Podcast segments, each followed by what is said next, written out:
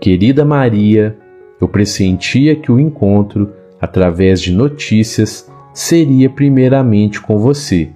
Somente você teria suficiente disposição para viajar de Caetanópolis até aqui, no objetivo de atingir o nosso intercâmbio.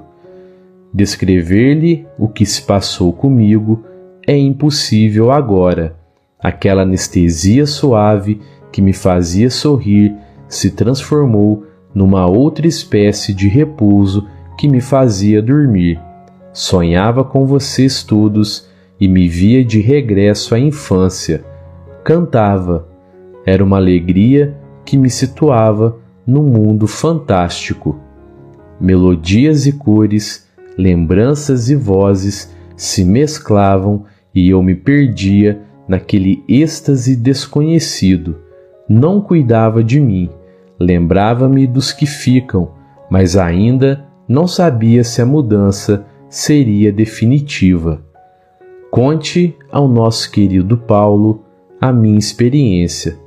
Tantos dias no descanso, ignorando o que vinha a ser tudo aquilo que se me apresentava à imaginação, por fantasia que desconhecia como deslindar. Peço a você solicitar ao Paulo me perdoe se lhes transmito as presentes notícias com a fidelidade possível. Acordei num barco engalanado de flores, seguida de outras embarcações nas quais muitos irmãos entoavam hinos que me eram estranhos, hinos em que o amor por Iemanjá era a tônica de todas as palavras. Os amigos que me seguiam falavam de libertação e vitória. Muito pouco a pouco me conscientizei e passei da euforia ao pranto de saudade, porque a memória despertara para a vida na retaguarda e o nosso Paulo se fazia o centro de minhas recordações. Queria-o ali, naquela abordagem maravilhosa, pois os barcos se abeiravam de certa praia encantadoramente enfeitada de verde nas plantas bravas que a guarneciam.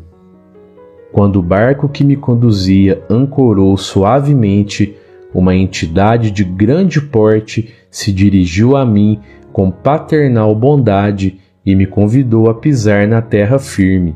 Ali estavam o meu pai Manuel e a nossa mãezinha Amélia.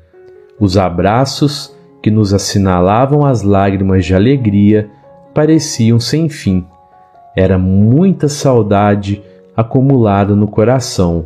Ali passei ao convívio de meus pais e os meus guardiões retornavam ao mar alto.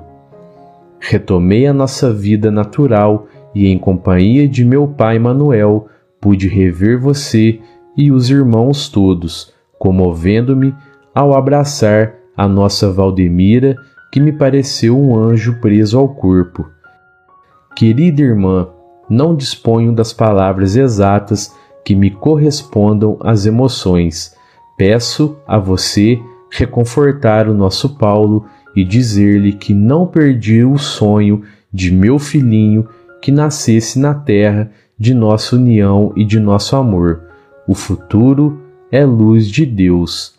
Quem sabe virá para nós uma vida renovada e diferente, na qual possamos realmente pertencer-nos para as mais lindas realizações, você diga ao meu poeta e meu beletrista querido que estou contente por vê-lo fortalecido e resistente, exceção feita aos copinhos que ele conhece e que estou vendo agora um tanto aumentados Desejo que ele saiba que o meu amor pelo esposo e noivo permanece, que ele continua sendo para mim, está brilhando em meu coração, em meu coração continua cantando fora do outro coração que me prendia.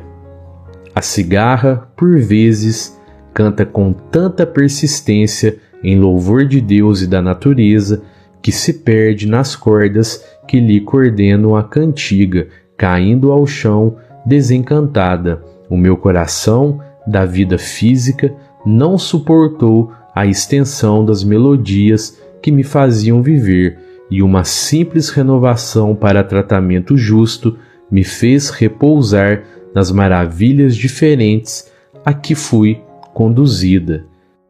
Espero que o nosso Paulo consiga ouvir-me nestas letras. Agradeço a ele as atitudes dignas com que me acompanhou até o fim do corpo, tanto quanto agradeço a você e às nossas irmãs e irmãos o respeito com que me honraram a memória, abstendo-se de reclamações indébitas junto aos médicos humanitários que se dispuseram a servir-nos. Querida irmã, continue com nosso grupo em Caetanópolis. O irmão José Viana e o Dr. Borges estão conquistando valiosas experiências. Muitas saudades e lembranças a todos os nossos e para você um beijo fraternal com as muitas saudades de sua Clara.